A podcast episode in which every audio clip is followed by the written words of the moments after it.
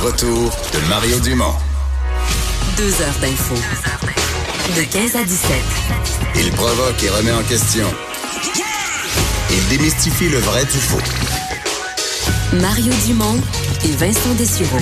Le retour de Mario Dumont. 15 heures, euh, bienvenue à l'émission. Jeudi 24 octobre. Bonjour Vincent.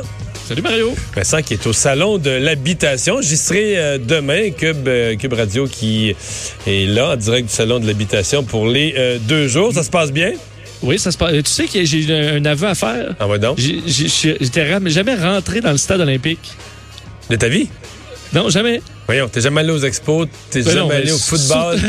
c'est ça que la gang m'a dit autour. Bon, jamais allé aux expos. Il n'y a aucune chance que j'aille aux expos, mais le, le- le- le- les autres, je veux dire, j'habitais à Québec, puis les événements à- au stade olympique se font rares. Les shows, tout le monde disait que ça sonnait, c'était épouvantable. Donc euh, là, c'est depuis que je suis à Montréal, c'est mon premier événement. Ben, j'ai vu stade. Pink Floyd, Oui, je sais, mais c'est. j'ai vu les Rolling Stones, j'ai vu 100 fois les expos, j'ai vu... C'était une autre époque. jamais allé au stade? Ben non, jamais. Je suis bien impressionné. C'est beau, c'est grand. euh, donc euh, voilà, c'est Bon. mon aveu. J'ai fait plein de choses, mais Est-ce que acheté, est-ce qu'aujourd'hui tu t'es acheté, je sais pas moi, un cabanon, euh, du nouveau tapis, euh, des changer tes fenêtres, non? Non, pas encore. J'ai commencé à faire le tour, mais euh, j'ai j'ai j'ai j'ai pas encore trouvé mon plancher de bois franc. Bon, ben, c'est bien. Mais je serai là. Je serai là demain. On sera tous les deux en direct donc du salon de l'habitation. Euh, dans les nouvelles, évidemment, là, ça, ça demeure au cœur de l'actualité. ce- cette tragédie survenue dans l'est de Montréal. On, on en sait un peu plus sur le père qui a qui a pris la vie de ses deux enfants avant de se suicider, et notamment sur le fait qu'il avait des idées suicidaires, s'était retrouvé en milieu hospitalier vraiment pas longtemps avant les événements. Puis évidemment, on peut jamais comprendre euh, ce, ce genre de geste-là, mais on essaie de voir un peu le, le contexte dans lequel ça s'est passé pour euh, ce- cet homme, euh, Jonathan Pomarès. Et ce que TVA Nouvelle a appris euh, est quand même intéressant concernant les jours précédant le drame. Là? En fait, comme quoi il a été hospitalisé dans les euh, donc dans, dans, dans- quelques jours avant, là, le 13 octobre dernier, l'homme a été hospitalisé à l'urgence de l'hôpital Notre-Dame de Montréal. Il aurait consommé à ce moment-là une importante quantité d'alcool et de médicaments. Des propos suicidaires. Alors, on l'a été transféré à l'Institut universitaire de santé mentale de Montréal. Là, c'est le 14 octobre, le lendemain. Il est évalué par un psychiatre. Le psychiatre l'évalue comme étant avec un risque suicidaire élevé. Euh, alors, on, c'est ce qu'on diagnostique. Il est, euh, il reste en observation pour la nuit. Et c'est le lendemain où il rencontre un autre psychiatre qui l'évalue à nouveau, mais évalue son risque suicidaire à ce moment-là à, à faible. Alors, on va lui donner son congé de l'Institut universitaire en santé mentale. Il retourne chez lui et tristement, son, son rendez-vous de suivi était prévu pour aujourd'hui, donc deux jours après euh, le drame. Alors, est-ce qu'il aurait pu avoir un suivi plus serré? C'est sûr qu'on sait, le milieu hospitalier est quand même débordé de cas euh, en santé mentale, euh, de gens suicidaires aussi. Euh, mais est-ce qu'on aurait pu faire un suivi plus serré? La question se pose. La question s'est posée aussi à la ministre de la Santé aujourd'hui, le ministre de la Santé et des Services sociaux, Daniel McCann, qui a qualifié ce drame-là d'inconcevable. Je vais vous faire, la faire entendre aussi sur la suite des choses. Moi, je suis en deuil ce matin. Je pense que le Québec est en deuil. C'est un drame inconcevable.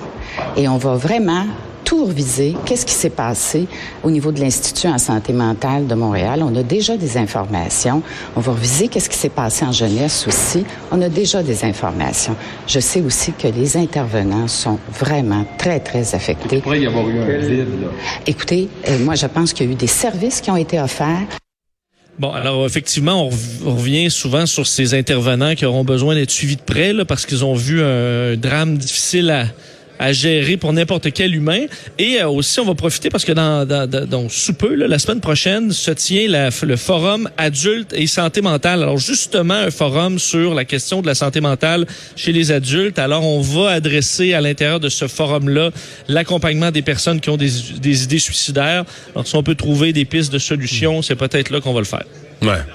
Les, les- les- les témoins, les gens qui ont vu continuent à, à, à raconter, toujours à mot couvert. Je pense qu'on veut, on ne, on ne dira jamais tout et c'est mieux comme ça, mais l'horreur euh, de la scène, euh, ce qu'on découvert, on parle, on parle de gens en pleurs, là, les policiers, les, premiers patrouilleurs qui ont vu les lieux. On parle de gens qui sont sortis en pleurs. Euh, on parle de- de- d'enfants euh, mutilés. C'est une scène, qui euh, semble être d'une une sorte de violence absolument inouïe. Hein? Oui, puis évidemment, on pense, euh, je pense toujours à cette, cette mère-là qui travaille, euh, qui traverse la pire des épreuves. D'ailleurs, euh, Parce que c'est elle, c'est elle la première qui a découvert la scène. absolument qui s'est retrouvée euh, sur la scène en premier. Et euh, évidemment, une vague de solidarité. Euh, tu as vu les images, on comparé à hier, on voit quand même déjà une différence sur la quantité de toutous, euh, de lampions, euh, de lettres qui, que des gens, des voisins, euh, des gens du quartier ou même de l'extérieur sont venus porter euh, devant ce, sur le perron de cette maison-là pour essayer donc d'appuyer la famille et cette mère. Mais évidemment, c'est un drame qui qui dont l'ampleur est difficile à digérer. Parlons maintenant euh, politique. Donc, euh, après l'élection, euh, chaque parti commence à se mettre au travail. C'était le cas du Bloc aujourd'hui. Et les députés du Bloc étaient réunis, non pas à Ottawa pour ce premier caucus, mais bien à Québec. En fait, ils ont réservé le Hilton là, pour les gens qui connaissent un peu la colline parlementaire. T'es- à côté. T'as le Parlement, t'as le boulevard René Lévesque, t'es l'autre bord de la rue. Exact. Et parce que et pourquoi? Parce que selon François Blanchette, c'est notre seule capitale nationale. Alors, il fallait faire ça à Québec. C'est ce qu'ils ont fait donc au, au, Hilton, tu l'as dit. Et, euh, et François Blanchette, évidemment, était triomphant. Là, il est avec sa gang, euh, les, les élus, euh, tout le monde est content. Alors, il a tenu à vanter sa campagne qu'il qualifie lui-même de propre. Là, Il dit même souhaiter la, changer la façon dont on fait de la politique, euh, disant avoir gagné là dans le Ça, c'est euh, c'est vrai. hein? Parce que tu sais, quelqu'un se vante de ça, d'avoir fait de la politique mais c'est pas qu'il a pas attaqué les autres, mais je pense pas qu'on puisse euh, affubler euh, d'attaques personnelles. La campagne de, Yves-François Blanchette, qu'on puisse la viser comme étant une campagne d'attaque personnelle, ça a été assez... euh, ça, faut y donner ça. Les coups bas sont arrivés plus entre Trudeau et euh, Andrew Scheer, là, clairement. Oui, oui, là, parce ça, ça, reste- ça jouait rough à bout de temps. Euh, parce que donc François Blanchette euh, pa- parlait d'une campagne gagnée centimètre par centimètre, euh, disant que certains candidats, c'est pas c'est pas faux, là, partaient de très très très très loin. C'est sûr que est-ce que c'est le travail sur le terrain ou la popularité du chef euh, qui, qui les a, dont ça les a beaucoup aidés certainement. Euh, alors ça c'était une, une- bonne nouvelle pour euh, pour pour les bloquistes aujourd'hui, une bonne journée. La la moins bonne partie de la journée, c'est de gérer euh, le, gouvernement caquiste. Euh, on sait que euh, est-ce que le gouvernement veut se lier très rapidement avec l'opposition du, bloc? Clairement pas. On sait qu'aujourd'hui, François Legault a dû se défendre d'avoir décliné la rencontre, la demande de rencontre du chef avec, le, Yves-François Blanchette, disant préférer commencer par Justin Trudeau, donc celui qui a gagné l'élection. D'ailleurs, je vais vous faire entendre un extrait du premier ministre sur ce sujet. De respect, de, de, de politesse. Je vais rencontrer le premier. Je vais rencontrer M. Trudeau. Hein, on va le laisser former son gouvernement. pas un lieutenant pour le Québec? Oh, ben, c'est à lui à décider comment il veut fonctionner. là. Moi, je moi, je transige directement avec lui. Bon. Alors, le bloc sera pas le- le- la courroie de transmission entre le provincial et le fédéral. D'ailleurs, c'est ce que Sonia Lebel, parce que finalement, euh, Yves-François Blanchette, euh, c'est une rencontre avec Sonia Lebel qui qui- qui l'obtient. Euh, Sonia Lebel qui a d'ailleurs aussi rappelé que le bloc ne sera pas le pont entre Québec et Ottawa. Euh, eux vont faire affaire directement avec le gouvernement. On attend de voir d'ailleurs le Conseil des, des ministres qui va être choisi euh, le, le 20 novembre prochain. Puis après ça, on va ajuster avec les ministres respectifs. Alors, le bloc rendu là va servir, ben, va, va s'occuper à sa façon, mais ce ne sera pas nécessairement le, le canal de communication. Et elle s'est dit, euh, Sonia Lebel, très ouverte à rencontrer autant euh, Alain Reyes pour les conservateurs que Alexandre Ouais. Boulris euh, des néo-démocrates. Mais on se croit que c'est déjà, c'est déjà un gros geste. Là. T'as le chef du bloc qui sort d'une campagne. Lui, dans sa tête, il s'en va pas rencontrer, une, une- sans rien enlever à Mme Lebel, il s'en va pas rencontrer une simple ministre. Il s'en va rencontrer de chef à chef. Il s'en va rencontrer euh, François Legault.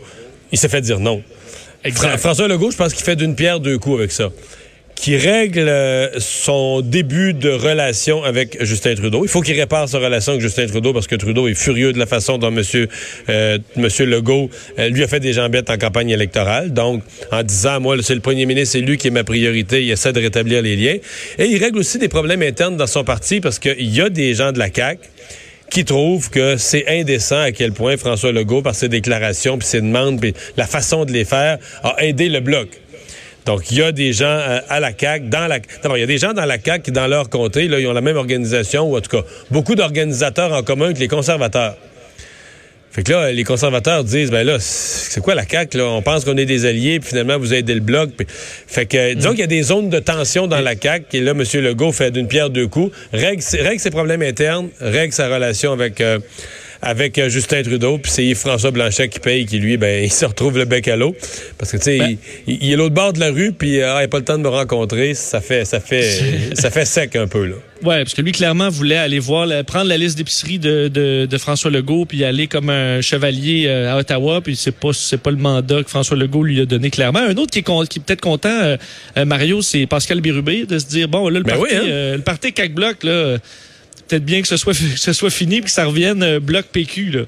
Ouais. À mon avis, il va être content, euh, Pascal Bérubé, euh, aujourd'hui. Ouais.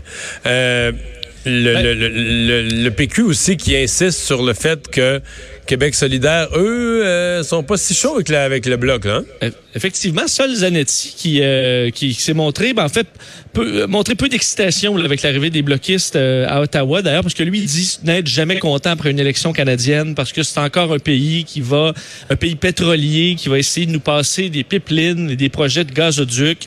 Alors, il a aussi dit que tout ce qu'on faisait dans une élection fédérale, c'est se choisir un maître et qu'il euh, n'a pas envie, lui, d'aller se choisir un meilleur maître, alors que dans le fond, la seule solution, c'était pas d'avoir un, un bloc fort à Ottawa, c'était tout simplement d'avoir l'indépendance du Québec.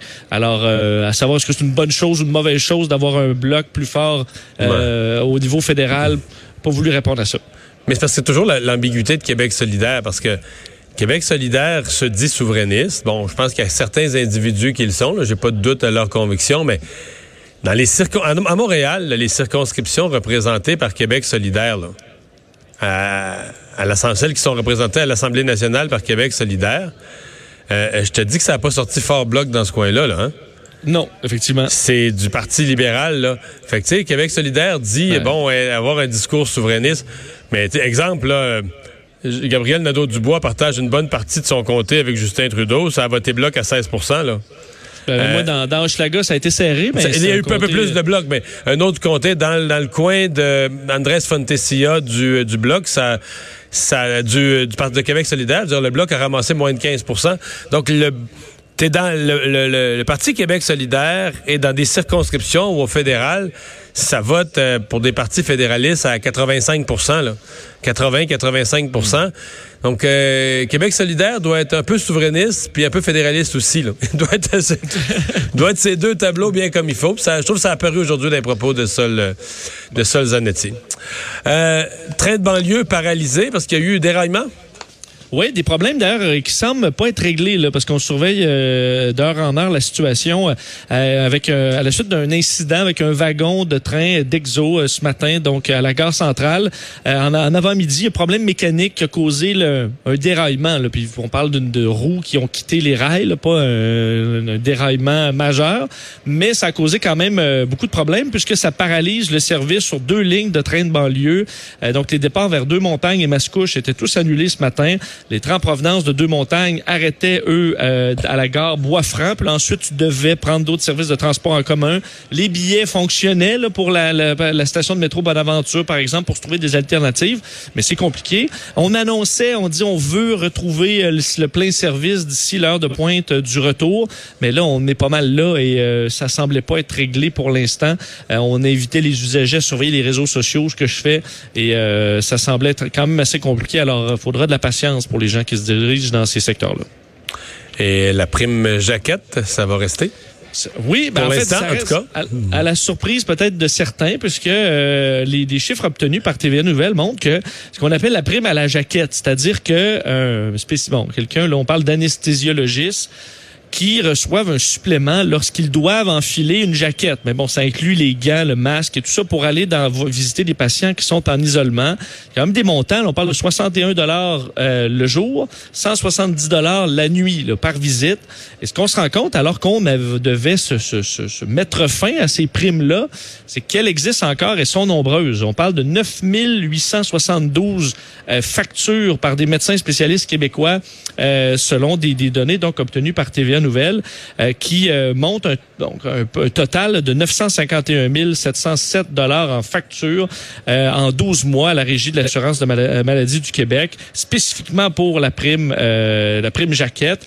Ah, on avait dit donc en janvier 2018, c'est un reportage du journal de Montréal qui faisait état d'honoraires versés aux spécialistes en médecine interne pour les visites de patients en isolement, mais cette prime là a été aboli en médecine interne, mais ce n'est pas le cas donc en anesthésiologie.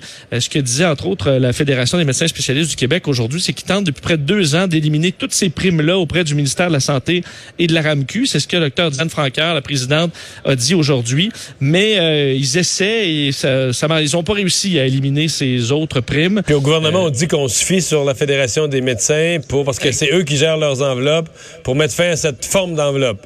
Exact. C'est ce que euh, Daniel McCann a dit en disant pourquoi est-ce qu'il y aurait des telles primes pour les anesthésiologistes? Ils devraient faire comme en médecine interne. Alors, euh, pourquoi on n'est pas capable d'enlever ça? C'est une bonne question. Non, mais il se renvoie la balle. Je pense qu'il se renvoie la balle en pensant que c'est l'autre qui a l'air fou, mais conjointement, là. Ils ont l'air fous les deux. Dans l'opinion publique, oui. Vraiment. Vraiment, vraiment. Euh, faut quand même se souvenir, ceci dit, que ça fonctionne par enveloppe. Donc, le gouvernement a, dévolu des enveloppes à la rémunération des médecins. Même si vous enlevez l'enveloppe de la prime pour mettre, mettre la jaquette dans des cas de certains dossiers, l'argent va rester aux médecins. Vous allez trouver une autre façon. Si on pourrait mettre des incitatifs à donner plus de services, on pourrait mettre des... Mais on, doit remettre l'argent dans une des enveloppes de rémunération des médecins. Le, but, c'est important de le dire aux gens, le but, c'est pas de faire une économie.